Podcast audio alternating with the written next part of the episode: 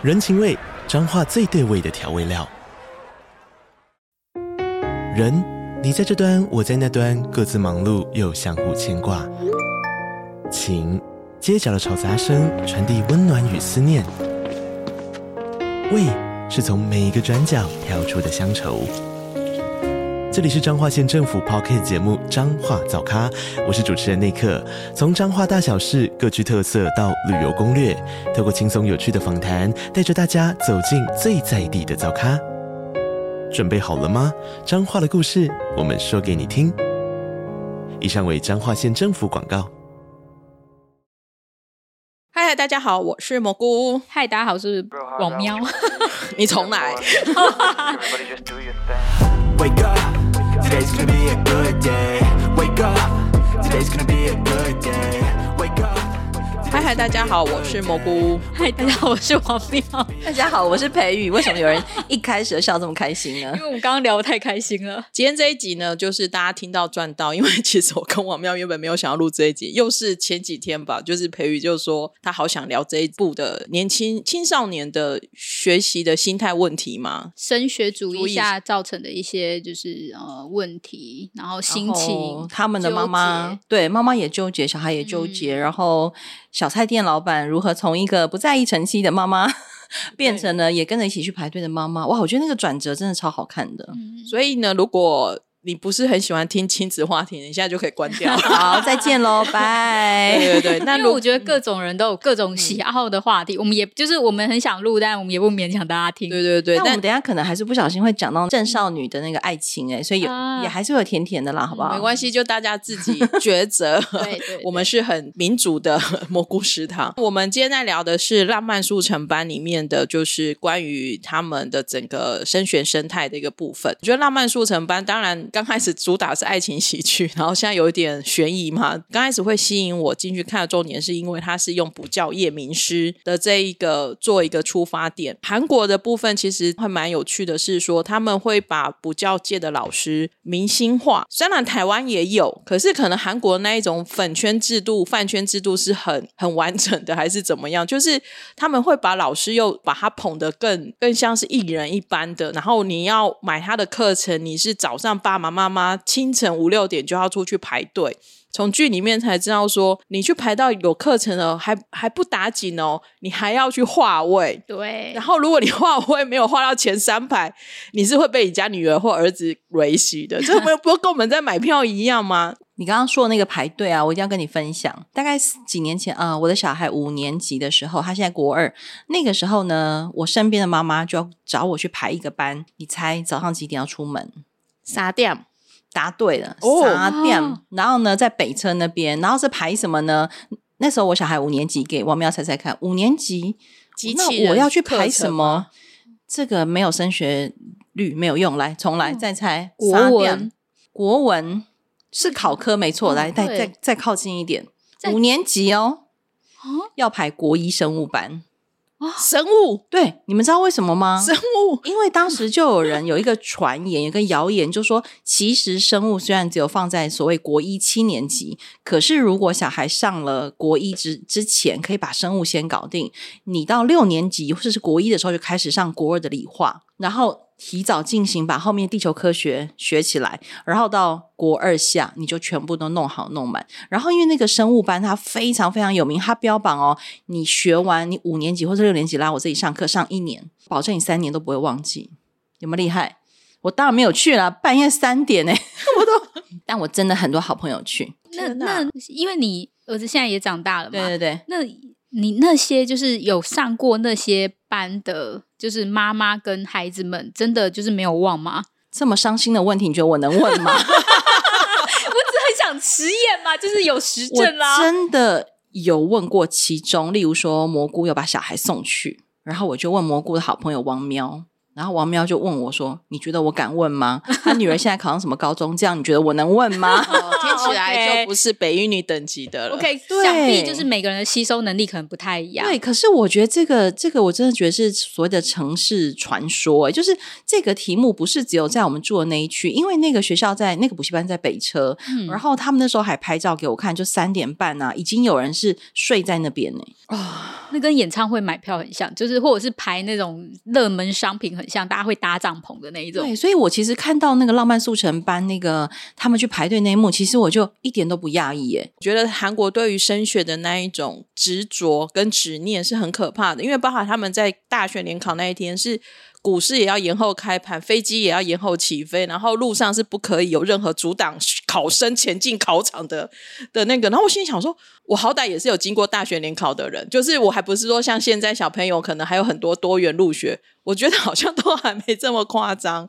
我也是后来知道这一派，也觉得很夸张。然后你刚才讲到那个明星啊、就是补教名师明星化的问题啊。然后我觉得台湾虽然没有那个饭圈文化，可是台湾我觉得，例如说我最近陪一个小孩的妈妈去找补习班，然后他们就会特别要找某某名师的徒子徒孙直接出来开的补习班，然后大家都会打听说，哎，这个人呢以前在那边上班，然后被他被某某名师栽培的很好，然后现在是名师拿钱出来投资他，哦然后开在我们的社区附近。那我就觉得这种话听起来就很像鬼扯，你知道？就是名师怎么还会拿钱出来投资这种事情？然后我就有一次就很无聊嘛，哈，就 那个时候还没有变身之前，我就跟着那个妈妈去了。然后那个人我就问他这件事情，他说：“对啊，某某老师就投资我，因为我在那边开课效率很好哦，教学效率很好，成绩很好。然后我们希望来服务不同的社区，关键叫做服务不同的社区，所以他们就开始从在地化哦，对从在地化社区经营。北车开始开枝散叶。那如果现在在听这一段的听众，你不是住在北车，或者你不是住在台北，我相信在中南部都一定还是有这个所谓明星的徒子徒孙，然后开枝散叶。那当然还是很多人会去抢名师的课，嗯可，是不能讲是谁，大家可以去 Google 一下。现在已经很多名师标榜是他自己的小孩回来教学然后他也把他的小孩栽培上什么差大什么系什么系，反正都是非常精英高分的学校。然后念完之后，等回来接补习班呢，这也是让我觉得，嗯不，要多问，不要多问，不要多问，自己去 Google。我们先以另外一个角度来观察，是因为我前阵子也看了 U Quiz，他有访问这个真实的那个补教名师的生活。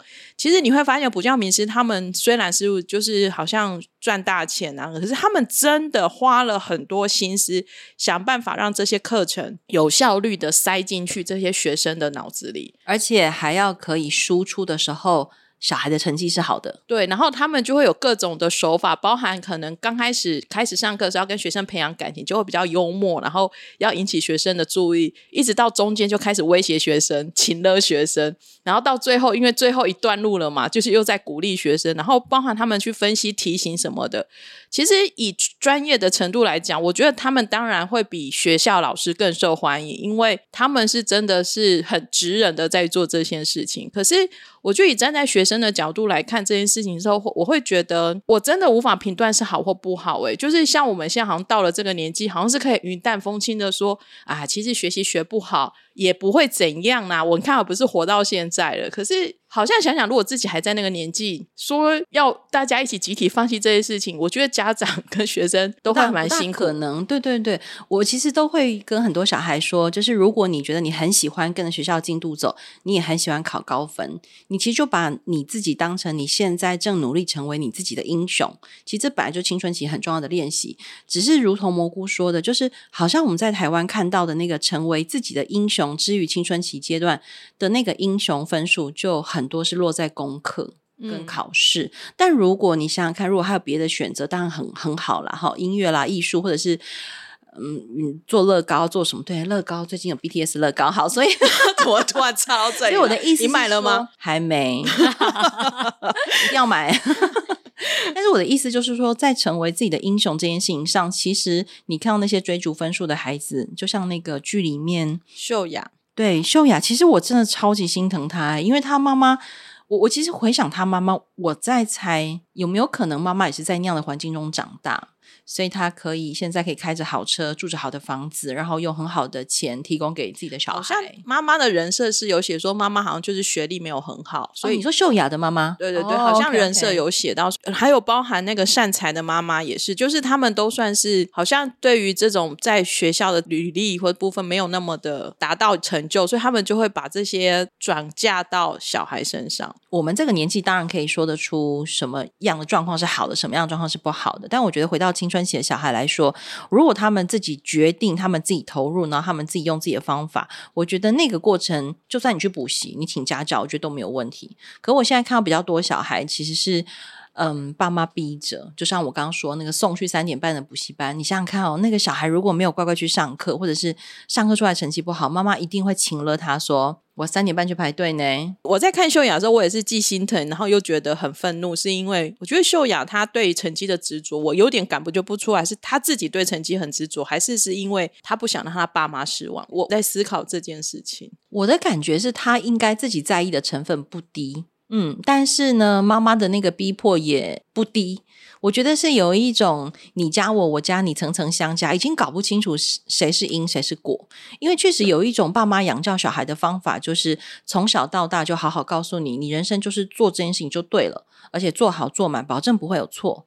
嗯，嗯，那如果像卡若从小学开始，国中，那秀雅他们的状况是高中嘛？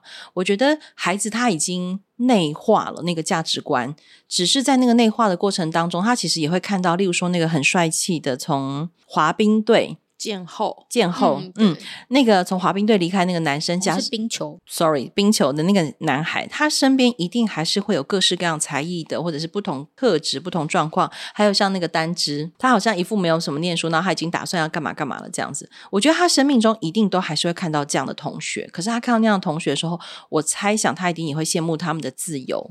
然后他们的各种可能性，可是他自己却又放不开他眼前该做不该做、想做不能做。我觉得我我比较担心的，或是有时候会心疼的，就是当孩子偶尔想要暂时歇一会儿，想要喘一口气的时候，是妈妈不给他的那个余裕，让人觉得比较可怕。他是不是有一幕最近一起一集是？他好像发生什么事情了？然后妈妈还说：“你是疯了吗？你你清醒一点，你还要准备哦，你还要回来看什么线上理化课程，对不对？”嗯那一集妈妈接他没接到，然后我就想说：天哪，你女儿你都不知道她的下落情况下，你回到家安心看到她，你应该是 其实对秀雅家而言，他们的价值观已经是，如果我就是你少读一分钟，你可能就会少一分，对对对会落分，好落明确，好明确，对对你少读一分钟，所以你今天在外游荡是不行的，因为你这样子可能下一次的呃考试的成绩就不好了。所以他们不会说哦没关系啊，下一次考不好，我们下再下下一次把它考回来是不行的，因为他们可能他们的呃考试制度，他们的那个积分制度是说你每一次都不能，如果你想要打考到医大，你要打考到首尔的医学大医学院，那你就是每一次每一次的成绩都一定要在那个最上面。那样你才可以上，所以他们是不允许，等于说就是，呃，他秀雅的妈妈是没有看到她女儿需在求救的样子了，她只是觉得说不行，我们要赶快，就是我们最终的目标就是把你送到首尔的医学院，所以你任何东西你的失误是不可以被允许被出现的，在这个阶段。虽然台大医学院现在分数也是挺高的，可是已经已经有好几年，很多人说高分的人不不想去念台大医学院呢，嗯，因为但是我医生很累。对，但是我觉得他们，呃，我觉得台湾的可能教育体制下有，或者是父母的体制下是允许这样子的自由的，但是呃，在韩国好像没有，嗯我不知道，我不知道他们是不是允许这样子的自由呢？该是说我我觉得这件事情会有一点辛苦，是因为我觉得家长跟孩子之间的那一种互相信任、安全感的部分，其实可以在这部戏看得出来。除了那个国家代表家的 那一对，那一对就是其实也不是亲母女，有培养出来。其实我觉得其他的，像包含那个律师善财家。就是都可以看到，大家都在互相求救，可是都没有一个一个一个答案出来。我觉得这一点是真的，真的还蛮辛苦的。可能在他们的国家太重外表、太重学历，所以可能没办法接受。像台湾有很多高学历就归农啊，或者是就直接放弃放弃升学这样子。我刚还有想到那个里面有一个，我觉得是大家即将要看到那个角色。我们今天录音的时候还没有播完结篇，有一个角色就是那个智市长哦，自对动型，嗯那他本名叫什么忘记？他本来的新宰相，啊、新宰相嗯他演的那个角色啊，我觉得那个角色我相大大家如果看那个最后倒数这两集的话，有演到其实他疑似是把妈妈从阳台推嗯下去的，只是他没有演给我们看，但是我们可以看出那个警察在追这件事情。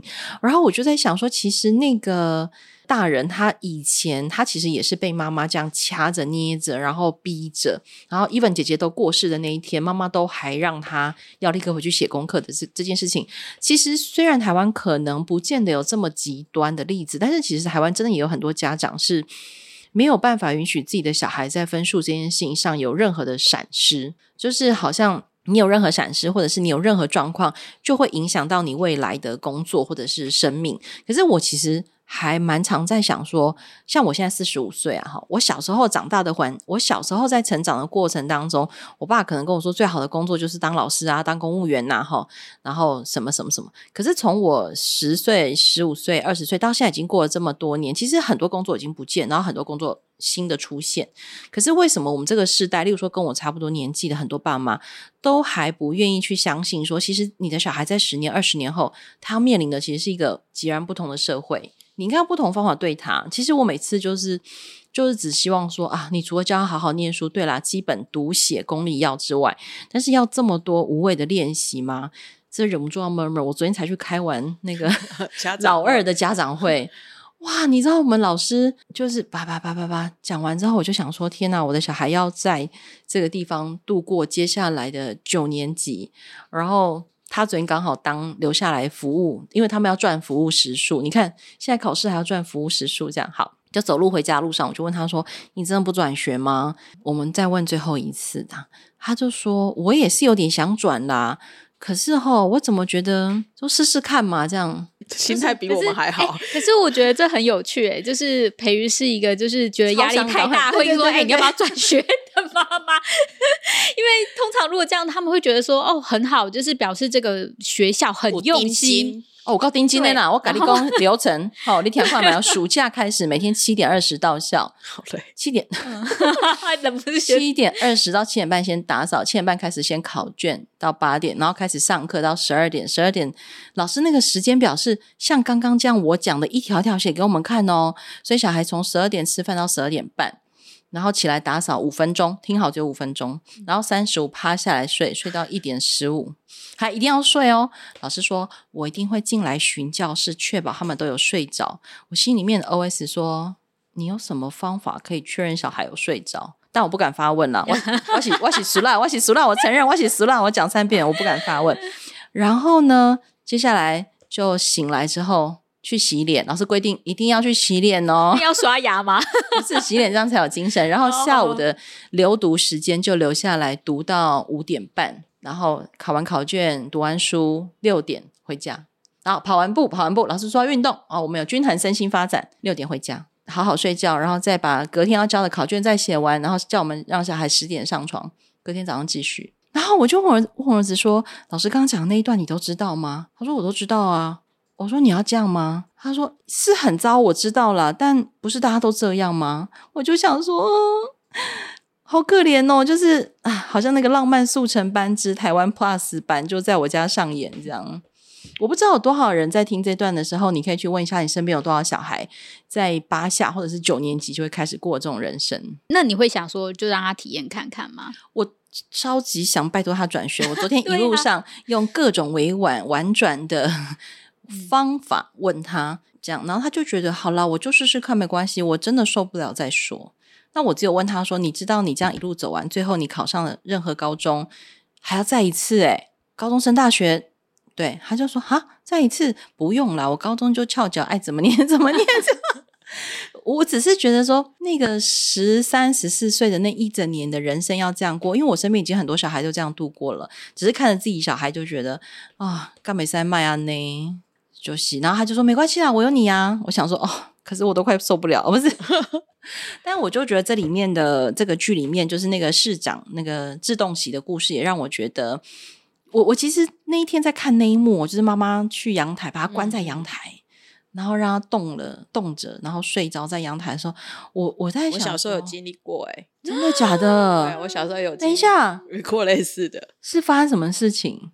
就只是不吃妈妈煮的东西，然后妈妈就生气，就把我丢在外面。然后不让你进来对，啊？多久以后可以进来？我也忘了，小时候还蛮常遭遇这种事情的。这个时候就会有一派大人说：“你看你现在不也好好的，也没有什么心灵创伤啊？”吧有吧？等一下，我只是只是没说，又不代表没有。你你棒棒，来这句话讲三遍，快没点！有，你要是先等一下，我好歹也做过十几次心理咨商，处理掉很多事情，对，才才能够这样子跟大家分享这件事情呢、就是这句话，就是你们刚刚讲，就是我只是没说，不代表我没有的这个这句话，其实很多青春期的孩子，或者是正处在这个痛苦、焦虑当中的孩子，不见得讲出你这句话、哎，他们甚至可能有一点点话头露出来，就会被大人那个。打压下去，或者是被大人觉得说你是有比我苦命吗？我每天要上班的，我老板怎样怎样怎样，啊就是就大家就是也不知道是好或不好，可是好像你突然在某个时间之后，你回想起啊，可能是我在我妈生我养我的那个年纪的时候，我就突然觉得，就是他在他那年年纪，他也不知道怎么带，因为我是老大，所以他根本不知道怎么教小孩。我爸妈是都是嘛，但是所以他们可能会教小孩的方式也是上一辈长辈给的给的，所以他就会用那种方式教教导我们这样子，所以好像在那个时候你就释怀了。也好像是啦，你知道我以前很不喜欢帮别人上亲子教育课，然后也不喜欢跟人家聊这些。可是就是有一次，有个妈妈她就跟我说：“你知道，要我们这种小时候被打大的、骂大的、踹大的，然后一路上可以考到很好学校的人，然后我们回过头来教自己的小孩，我们根本不觉得我们有新的方法跟新的可能。”嗯，所以他就说，他是到处很认真去上很多亲子教育课，他觉得对他来说真的很有帮助。原来要用这个角度理解小孩，同时理解自己，然后要用这个方法帮忙小孩，同时帮忙自己。然后我记得他还跟我说，他的妹妹，嗯，他的妹妹学位超好，他妹妹念了三个博士，三个博士，你知道为什么吗？没事就一直念博士啊、答对了。因为妹妹就觉得我只要一直念书，爸妈就会很喜欢我，而且爸妈觉得我很棒。然后她都是国立的博士，然后呢，然后因为姐姐不是那么会念书，所以呢，家里的做法就是让姐姐赚钱给妹妹念书，嗯，一直念，一直念，一直念，然后可以念就念，然后念到现在，呃，妹妹也没办法出来工作了。嗯，嗯，所以我们旁边有一个声，对，啊，突然有人出来出现了一声悲鸣。对，就是这种状态。我就觉其实对啊，我身边也很多那种就是呃被爸妈逼着念书长大的小孩，不，然后其实后来是都没有办法好好工作的，是没办法社会化的。对不对？嗯所以如果哎，等下听这一段，会不会真的有人就飘走了？如果真的你自己是爸爸妈妈，然后你现在还是很焦虑跟成那个成绩啊，或者是你就觉得为什么小孩永远都只能考八十几、八十几、八十几？我都想说，考八十几真的已经很了不起了，就是百分之八十猜对呢，或写对啊，不是 不是。猜对，写对写对，其实还蛮难的，对吧？因为很难百分之八十猜对，表示他真的有写对，可能事实猜对吧？对，所以我的意思就是说，其实不是叫大家不要担心成绩，而是如果你真的很在意成绩，那你就好好教小孩怎么在意成绩，怎么念书。我自己现在有一个体验，就是这几年的工作经验呐、或者是生活经验，我觉得在读书，我还是真的强调一句，我觉得在读书，与其去说你去学的什么知识。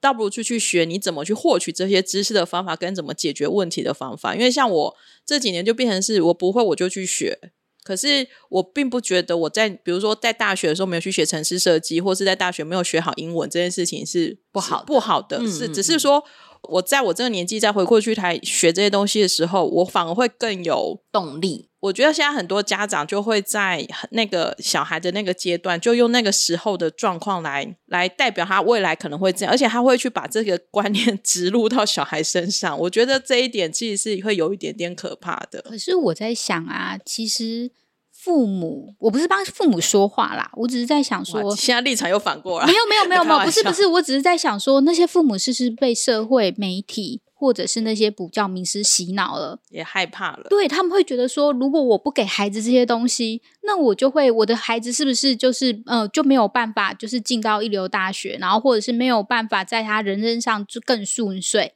每所有的父母呃，大部分的父母是爱小孩的，他给这些东西其实是因为他爱他的小孩，对吧？哎，我跟你说，我这人呢、就还没有变身到新工作之前，我就很喜欢听有的没的，嗯我就真的去听过很多补习名师的说明课程，然后骑手其实很会说服人，像超会直销业吧。超会，而且有时候 啊有一次我听完，我自己都差点要下单，你知道 下单，因为我觉得我小相信他，孩报名对我相信，因为我觉得在就是呃，从浪漫速成班里面的那些，他们都会有一些行程说明会。那你我觉得他们的行程都非常的能言善道，而且像崔子说，他们也他也参加过很多的，就是他们有一点沾他说协会开的说明课程，对，然后或者是这个对，或者是演讲之类的，然后就是下面的妈妈不断的去问说，哎，这些怎么样或干嘛？大学，对，就是好大学怎么挑，然后什么之类的。所以我觉得在那个过程中，他们也不禁的觉得说，哎，我确实应该要给他们这些资源，虽然很贵，这些课程八成非常的贵，就是。台湾也很贵，对，所以就是他，但是他们会觉得说不行，就是我勒紧裤带，然后我的薪水可能二分之一或更多，我都要培养我的孩子进去。对啊，我觉得他们其实也是焦虑的父母们。我跟大家说有多贵，嗯，可能可是如果你现在听完，然后你的小孩只有三岁，你就不要再往后想了，因为到你小孩要没有从三岁幼稚园就超贵啦。我看我我跟你说，幼稚园这一趴真的好贵哦。一岁就开始了，就是你对，像我们家那时候抽不到公立，小孩在台北念私立的，我一个月要缴一万八，那时候几年便宜前，的，对啊，那都十年前，对十几是啦没年前哦 好现在应该就不止了。对那你想想看，我们还没有什么保姆，光是去幼稚园一个月，他什么事感觉都没有在做哦，不是？对，有那是他们的特殊的说，哎，没什么在做，但其实从蒙特利说，说，蒙特梭利啦，蒙特梭我利。我这么说，可是蒙特梭利如果现在活回来，看到台湾现在很多搞蒙特梭利一定会生气。好，这个额外再说。对，真的超贵。我讲那个呃，我们就讲那个，我说我有一次差点下单那个课，我一定要跟你分享，因为你刚刚讲那一段话，我真的在现场感觉到所有爸妈焦虑。就是一零八课纲要开始高一国一的第一届做一零八课纲的时候，大家最害怕就是所谓的素养。然后呢，什么叫素养？来，亲爱的，什么叫素养？什么叫素养？什么叫素养？那个要有礼貌这种吗，不是不是是，比方说知识的涵养，然后知识脑中里面的东西，对，就是大家就会说，对，讲起来好像让人家很相信。那而且很抽象，对不对？嗯好，然后因为教育部就算写了很多，其实一般要么就是不去看做。人的道理，总之呢，素养其实意思就是说，我们可能以前只会针对某一些科目答题，可是我们现在要有跨领域、要有整合的能力，然后就像蘑菇刚刚说，要有解决问题的能力，这些能力综合起来，其实才是我们现在要在学校教给小孩的以上。五育均权之类的，可能现在要八育、十育之类的，对对对。好哦，那你看爸妈听到这就头痛，对不对？想说那那啊，我都唔知道什么是素养，我要怎样教我的小孩？好，就送去补习班。然后补习班就跟你说，他那个补习班真的很妙。他说国文哈是没有考试范围的，会考的时候，那蘑菇皱眉头，嗯你为何皱眉头？就很可怕、啊。我最讨厌没有范围的考试啊。答对了。所以，如果你那时候你是妈妈，你就开始先拿信用卡出来，对不对？因为没有考试范围，所以本班的做法，他们补习班的做法就是，我就让你跟着我，你从七年级就进来，然后你就每一个学期会读多少篇，然后你会写多少篇。等到你从这里毕业要去会考的时候，我保证你已经累积至少两千篇的文章。哎他们什么都很喜欢保证呢、哎，你知道一个国中生从七年级的九月开始入学，到九年级五月去考试，要念超过两千篇长文。掏钱啊，掏钱啊！父母亲是做不到这件事情的。答对了，赶快掏钱你啊 get 到重点了。请问哪一个爸妈可以？好了，不要说好了，我现在两千篇送你，免费送你，叫你陪小孩读，你都做不到。再来，更何况你怎么可能去收集这两千篇？然后两千篇读完不是算喽，还要写这两千篇来的，还要言之有道，可以可以说服写完师。题目哦，哈，然后写完题目之后，假设有延伸写作，所以你又要会选择题，又要会写作题。结论要不要掏钱？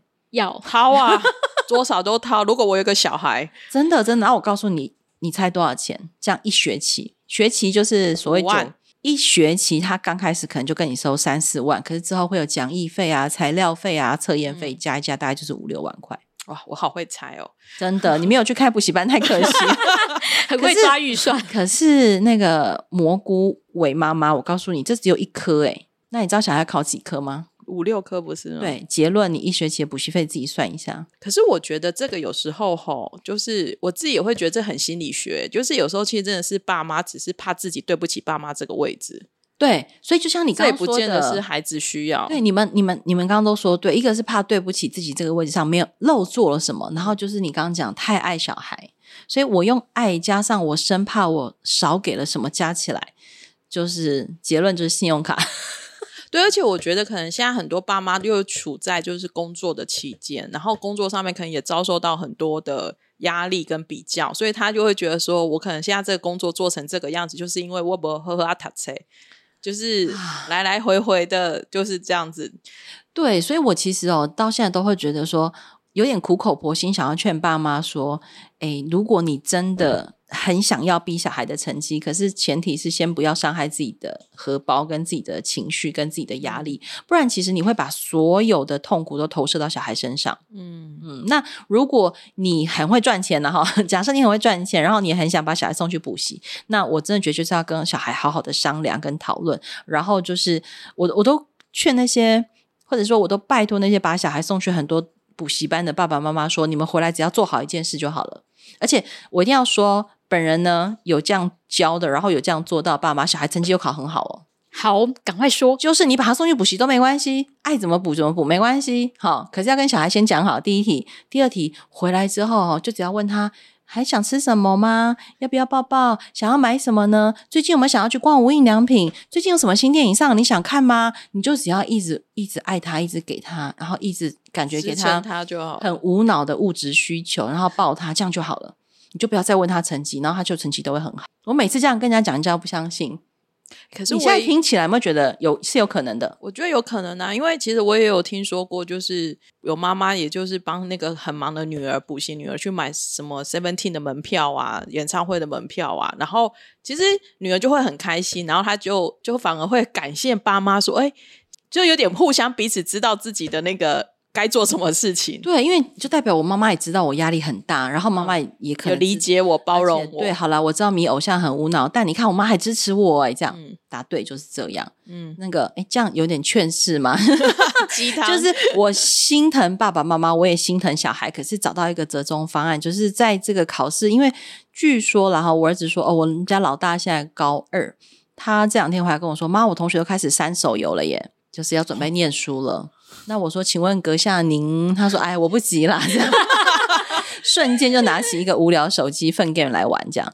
然后我只是要说，其实大概小孩在台湾的准备考试，如果你真的只是要为了考试，大概就是国三那一年跟高三那一年，差不多你要时间抓一下。大概在那一年，就是你只要让自己修养好一点，情绪好一点，稳定一点，然后对小孩好一点，应该我觉得。在那种都市高压生活的爸妈跟小孩，应该都可以安然度过。就是你不要再当那个老师的复制贴上机器人，我在想说，有没有办法可以让嗯父母跟小孩之间他们的关系更健康一点，不要健那么有康吗？排 BTS 的乐高可以吗？对，因为我这样想起来是，就是其实两个人都很紧绷了，就是两方都很紧绷了，但是他们的关系可能，我觉得就像秀雅跟就他们家一样，他爸他们，我觉得他们已经在一个互相有毒的那个状态了，就是可是我觉得要有一方先试出善意耶。我觉得要有一方看得开耶。结论，那你觉得以秀雅他们家谁要先看得开？觉得要是秀雅妈妈，答对了。可是很多妈妈就会说：“为什么是我？嗯凭什么是我？”嗯，来，嗯，所以我其实真的知道爸妈在想什么、欸，就是确实会不甘愿，就是我为孩子做了这么多，为什么想开的是我？为什么退让的是我？这样的。我那时候就说，因为你是大人啊，干嘛跟小孩争？就是因为他是小孩，所以他要听话啊。很多爸妈会这样说。我自己会觉得说，就是这样子真的好吗？就是我当然知，我当然喜欢听话的人，就是我觉得哇，好，就是呃，如果有一点就是掌控欲，或者是想要控制别人，当然会觉得听话的人很好。可是有时候我也会想说，真的听话的人好吗？就是他不懂得反抗，不懂得顶嘴，这样子真的好吗？就表示他没有他自己的思考能力啊，这样真的好吗？我我都会跟大人说，就很简单嘛，你就想说，谁叫你比他老？你比他老，你就先在这个节骨眼上，然后因为你们两个都处在这段关系的彼此都很不好的状况下，那你就让他一点。那因为他是正是青春期的小孩，他正在长大，而且你的生活经验比他多啊，那你是不是有机会用你的生活经验告诉你自己说，我知道怎么调整，我知道怎么忍让，然后我知道怎么深呼吸。那也许小孩都还不知道，可是真的很多时候，小孩看到大人愿意。在这个时候，先退一点，先忍让一点。其实小孩也会知道你对他是友善的，然后你是愿意支持他，你是愿意等他一下的。其实最怕就是你也不等他，然后你也不支持他，那他就只好跟你硬碰硬。我觉得这个应该是千年不变的道理吧。但我有问题耶、好，跟你问，就是现在当已经小孩跟妈妈 已经不是青少年跟妈妈，是像我这中年跟老年的时候，那要怎么办？因为 这个啊，因为也还是我让步啊。结论就是因为阿阿姆哈，那个蘑菇阿姆哈，基本上他已经是老人了啦。哈。年纪也改不了了，我改你讲，对老人我就会说，其实他就跟那个青少年没有两样呢。所以结论就是，真的真的，我知道了身被边压缩的中年人，对，所以结论对，就是你很辛苦，我知道。可是对于那个阿布来说，他真的已经到这个年纪，你是没有啊。所以我的意思说，跟我们这个同年纪的三明治妈妈就很辛苦，因为上面她也要让，下面她也要让，我听过有个妈妈跟我说，她觉得她这个年纪很烦，就是下面的也管不动。上面的也管不动对，啊，然后呢，我就说那你怎么办？她就说都不要管啊。放弃。对，然后就好好相处就好了。只是他妈妈有时候就像我不知道你妈会怎么样烦你啊，可是例如说我那个朋友的妈妈，她真的会。呃，三不五时就打电话跟他说：“哦，你爸今天都不带我去看医生哦，我今天感冒还自己走去诊所啊，殊不知诊所就在他家隔壁，这样哈、就要打电话跟就类女儿。没有到那么严重，但也是类似啊。就是你有我打电话回去，他就会说，他意思就会说啊，我的狗都老狼啊，阿不让差吧啦。每次打电话都会有这个这一句类似的话出现哦。对啊，啊，就你要自己慢慢看开啊，就是就是你要学会把他的情绪就画在一个范围以内这样子，然后跟所有就是我们现在这个年纪的爸爸妈妈们，我觉得真的是大家都辛苦了。真的辛苦了，真的。我最近也也常跟我自己说，我真是辛苦了。真的培育真的是辛苦了。哦，等一下，但是我跟你说，我发现，呃，你刚刚说我们这个年纪辛苦了，就是我最近回去都会跟小孩说啊，你知道我真的好辛苦吗？我真的好累哦。然后小孩就会跟我说：“那你要等你自己整理好再来跟我聊天哦，免得你不小心在我身上爆炸这样。哎、这小孩很，棒哎，我看你家小孩真的好强。可是我要讲说，真的是因为从小我们有这样的练习，就是彼此在情绪点上的时候，你如果要在他旁边，你就要闭嘴。就是我儿子要哭啊，或者是想要对学校什么事情有情绪的时候，那啊，不然就是你如果不想闭嘴，你就不要在他旁边，你就暂时离开。可是我刚刚突然想到，你刚刚你妈妈说的那一句啊，就是啊，我的狗多老狼啊，老伯狼被插不完那样哈。我刚刚只是在想说，因为他好像也不知道怎么包裹他自己的那个不舒服的情绪，他就只好丢给你。啊，对啊，因为永远妈妈对女儿都会很直接啊，就是我妈对女儿跟我妈对我弟不一样啊，就不一样啊，那他对你弟会怎么说？没欢乐啦，我就好的啦，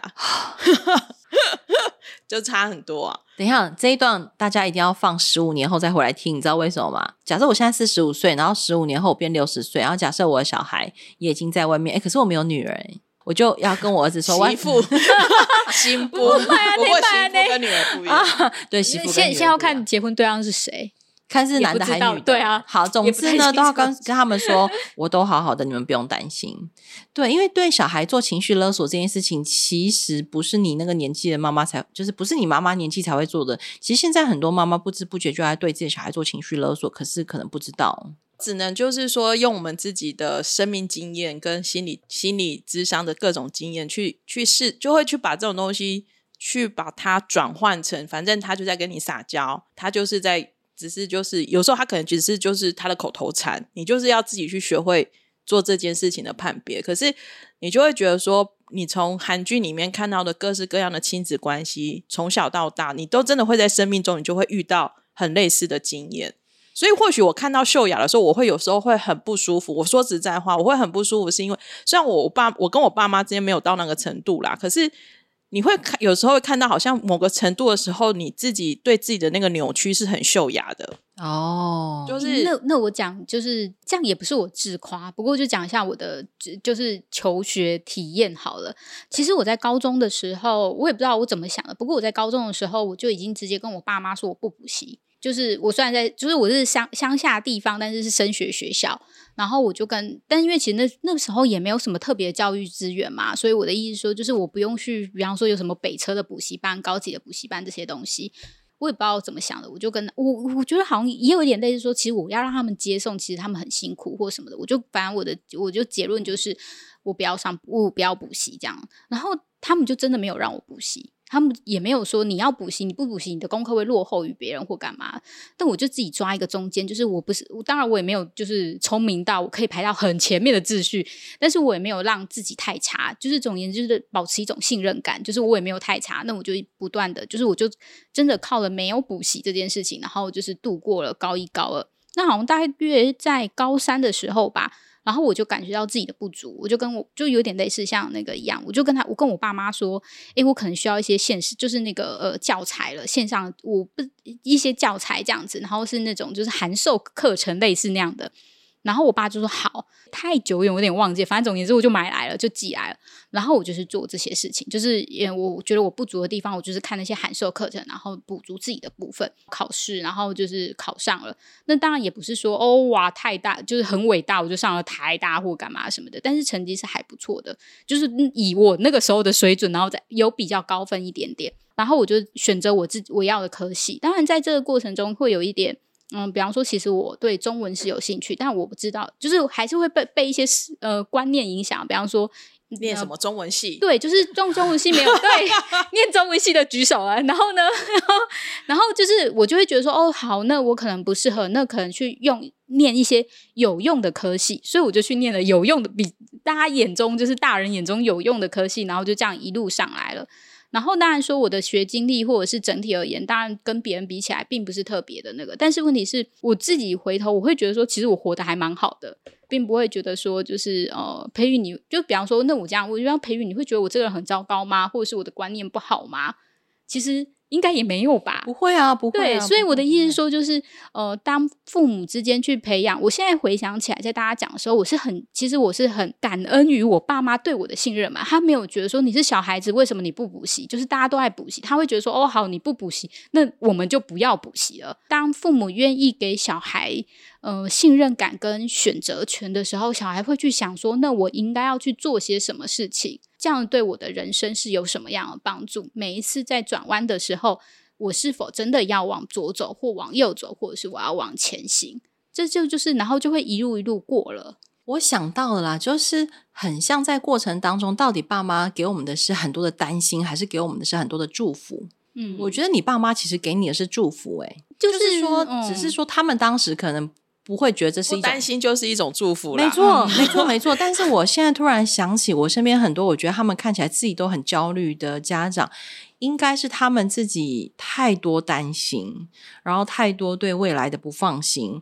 当然，也可能就是像蘑菇说的，你就是他觉得他自己都不够好，所以他希望他小孩更好。可是这也是一种担心，或者是他看到别人成绩都很，别人的小孩成绩都很好，让他小孩成绩不好。对我一定要抱怨那个爸妈，真的不要在脸书上再贴自己小孩成绩单，真的太可怕了。考零分的可以贴吗？可可可以。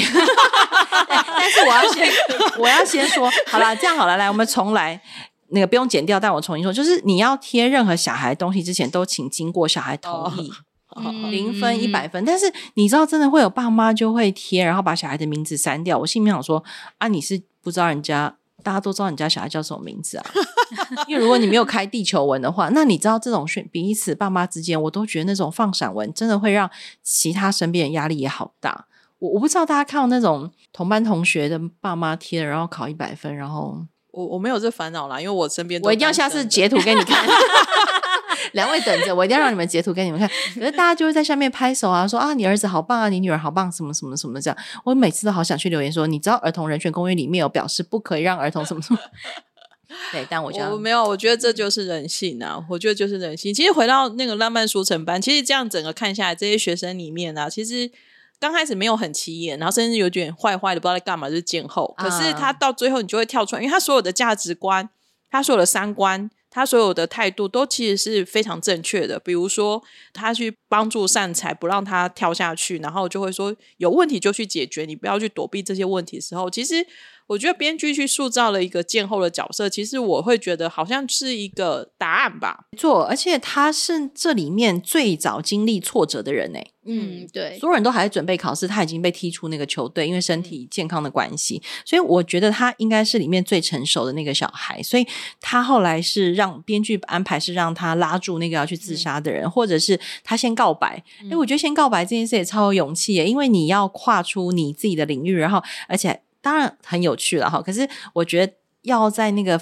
被人家笑啊，说啊你干嘛这样？之后他真的超勇敢。我看到告白那一幕，当然南海一当然觉得很翻白眼，可是我觉得这个孩子真的真的非常勇敢。虽然我们没有看到他的爸爸妈妈，可是看得出他爸爸妈妈好像是会很尊重他的决定的。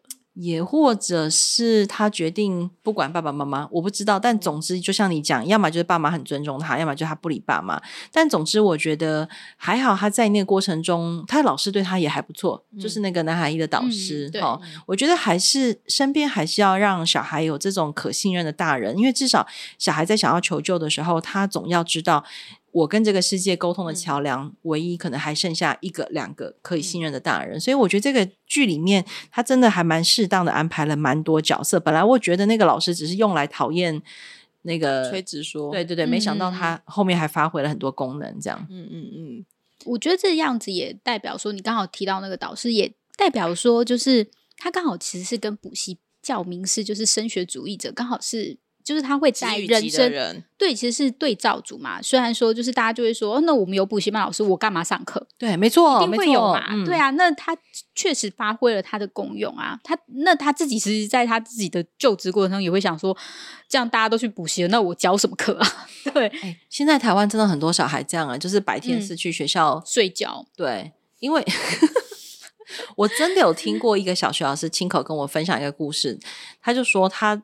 他在小学教英文，然后他们学校英文是有分级的，A、B、C 级的这样。然后他最不想去教的就是 B 级班，就是最中间的班，因为这里面其实大部分小孩都有在补习，只是好不了可以到 A 级，但也不会烂到要到 C 级。所以他教 B 级的时候，就大部分小孩都在混啊，都在干嘛干嘛干嘛，因为他们都会说老师这个太简单了啦，我小时候就学过了这样。但是按照教育部的那个进度，他们其实是没有落后进度，或者是也没有嗯超前。所以老师说他最喜欢去教 C 级班的小孩，因为都很积极、很认真。然后都愿意解决问题，所以我觉得爸妈真的也要想一想，就是有时候小孩的长出来的很多，你自己看起来都觉得他奇奇怪怪的样子，例如说上课不专心，所以那个老师就一天到晚喜欢跟那些爸妈说你小孩上英文课不专心，然后妈妈或者爸爸就会骂小孩，你为什么上英文课不专心？英文很重要啊，巴拉巴拉巴拉。其实小孩不敢说的是，因为我补习班都学过了。我觉得其实小孩现在是很聪明，他们会去反问的。你要怎么去跟他说服他说，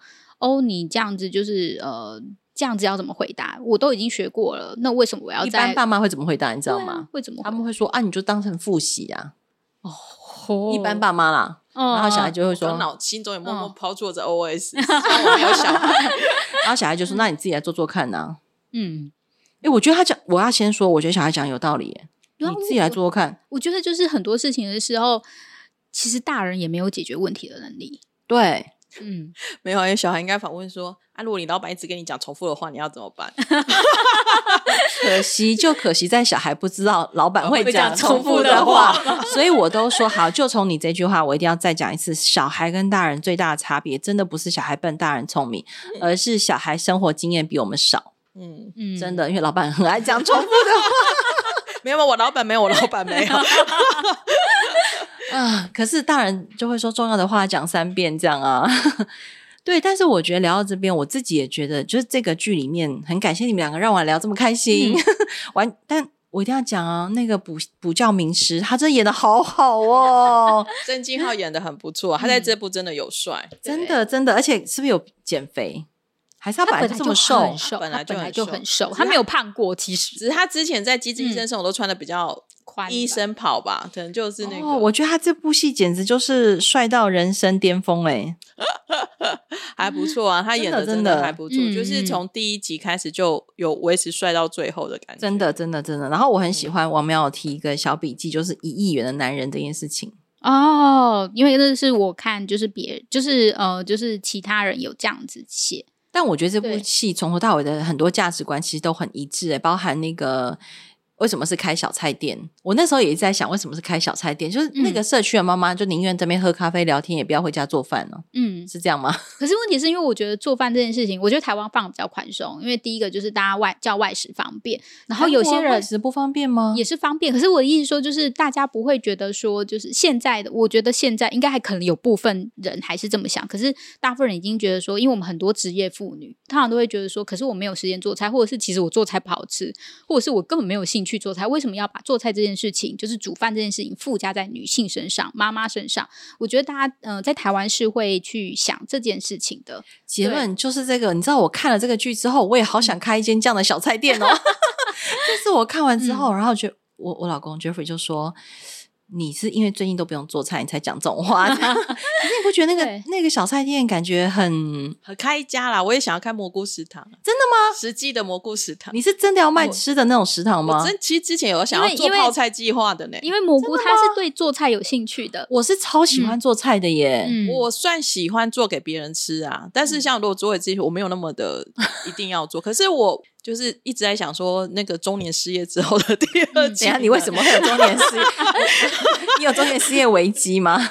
一直都有啊？应该是你自己想要转业。但你做泡菜，我做小菜好了，因为我觉得台湾其实也有很多可以做了一格一个好吃的小菜，但是台湾是不是很喜欢就把它打在同一个便当里，然后熊熊湿湿那个就是那个啊，那个就是我们会去夹菜的，对对啊，我觉得那间店一样，那个那而且个再来是台湾人不习惯吃冷菜，因为小菜都是大部分都是冷的、啊，有些大概就挺多加热一下就可以吃了。可是我真的觉得韩式小菜很好吃哎、对啊，就是我觉得我现在 没有我说，就是这种事情是可以越来越多元去思考的，没有一定说哦我们一定要怎么做才是对的。那我觉得那哦样就会呈现一个就是没有，我只是要有有我中年妇女就业的地方就好了。可以，我可以。你们记得，哎、他是第几集打开那一盒便当，然后坐在他们家那个沙发的地上前面前面面两前面几你知道，我就在那一格停停了很久、哎，嗯我想说，哎、怎么样可以做出感觉这么精致？然后其实我原本今天想要做做点东西带过来，但我真的太忙，我就放弃了。没关系，你六月之后，六月之后我完全不想，我完全不想 大家进厨房。我我现在也好累，而且我现在总算，我现在总算可以体会上班这么累的感觉，哦真的有够累。我以前都还要对，所以职业妇女就是对一定要有小菜店，对，就是是 OK 有小菜店对，店所以我而且要找有家庭味的，对对，所以我自己菜会觉得他们其实那个呃企划是很完整的。为什么就是要让就是呃女主角南行善去开小菜店？我觉得它有代表它一定的意思。那当然是从她整个故事脉络，从她妈妈开始，嗯嗯整个都有。所以我觉得那个其实就是有时候会去想说，哦，那为什么会是小菜店？我觉得这点也蛮有趣。当然，很多人就想说，哇，我好想吃韩国小菜哦，就是台湾观众普遍的心声啦。我那天看完之后，我真的有认真在想，说台湾的菜怎么样可以变成一道一道那样，然后放在便当里面干干净净的，不要熊熊黏黏。我真的很不喜欢熊熊黏黏的便当、欸。那我们要开的时候，我们再来讨论。好，可是我想要，我想要，因为我们要提到小菜店，其实我另外一个想法是，或许某个程度上，这个是一个没有高学历的女生唯一可以做的行业，也不是唯一的，就是方便做。然后是有，就是可以达到一个平衡的行业啦。我我我有时候其实没有想那么浪漫，我其实是还蛮现实的。就如果我是是是他的话，我好像也只能做吃的，的嗯而且又可以刚好传承妈妈的手艺，就是他懂得，这是他的为生吧。我觉得传承是一回事，我真的觉得他就是这是唯一可以养他女儿的方式。嗯就好像很多，其实很多小吃摊，很多都台湾也是是对啊都是都是单亲这样妈妈。嗯很多男性会去开计程车，然后很多女性会做吃的。嗯，没错，没错。以前我爸也是做吃的，把我们养大，确实做吃的。但现在很多人会跟你说，做吃的利润没那么好，但它确实是一个可以谋生的，可是然后就是门槛至少自己低。饿不死啊。哦，对对对对对，对啊嗯，没有卖完的回家自己可以吃吃。对对，对而且它确实进入门槛比较低，所以确实我觉得这个故事里面就是有浪漫成分，可是也有很多很务实的成分，而且它不会好像要把它隐藏在那个浪漫爱情故事后面这样。嗯，嗯，但我一定要说，大家一直说女主角很老，我真的觉得还好诶。我一定要问一下，你觉得呢？我觉得不够胖。他很瘦，对不对？我觉的好应该说，我会觉得这是我个人想法。我只是觉得说，那个角色应该再圆润一点。可是那个圆润并不是说，应该就是他是没有时间运动，没有时间好好照顾自己外表，然后又开小菜店。我我会觉得他那个要稍微再圆润一点，会更有那一种厨房的味道，味道，对对嗯对，而且他每次出来穿衣服都超美耶。他踩的鞋子都很贵，好不好？哦，没有，真的吗听说没有，那个好像是误传，哦，真的只是跟那一跟那个那个双膝皮鞋很像而已，但它不是双其实是膝的鞋子那好像不是。哦，但他的衣服都很好看。嗯，当然有设计过，对啦，应该是他还是个 K 抓吗应该？各应，该是说，就是女主角演技没有不好啦，其实没有不好啦，只是说就是可能我我对于那个形象的感觉可能投射了吧。对，也有可能。对他真的很瘦，他在剧里面真的很瘦。不过我真的觉得他演的很好，我很喜欢他捂着嘴一副那种很惊讶的表情。哎，我总觉得、哇，到五十岁还可以演成这样，真的不容易耶。